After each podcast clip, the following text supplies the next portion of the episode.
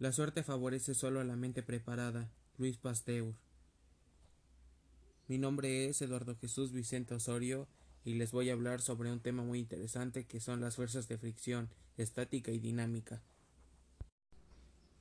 Las fuerzas de fricción estática que se producen por la interacción entre las irregularidades de las dos superficies se incrementará para evitar cualquier movimiento relativo hasta un límite donde ya empieza el movimiento.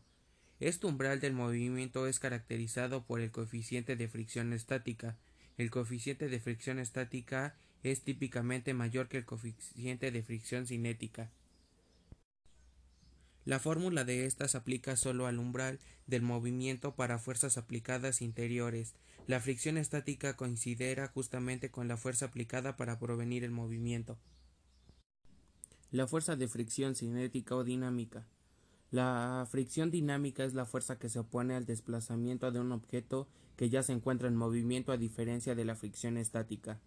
Es una magnitud constante, ya que la cantidad de fuerza necesaria para mantener el movimiento en marcha no cambia, siempre que la aceleración sea constante. Por lo tanto, es igual al coeficiente de racionamiento dinámico, denotado por la letra griega m, multiplicado por la fuerza normal.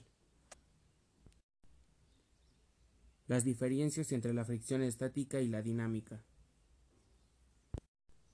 Estas no son del todo comprendidas a nivel físico, pero se cree que la fuerza estática es mayor debido a la atracción eléctricas y microsoldaduras entre las superficies en reposo. Eso es todo por el día de hoy. Gracias por acompañarme en esta breve explicación sobre las fuerzas de fricción.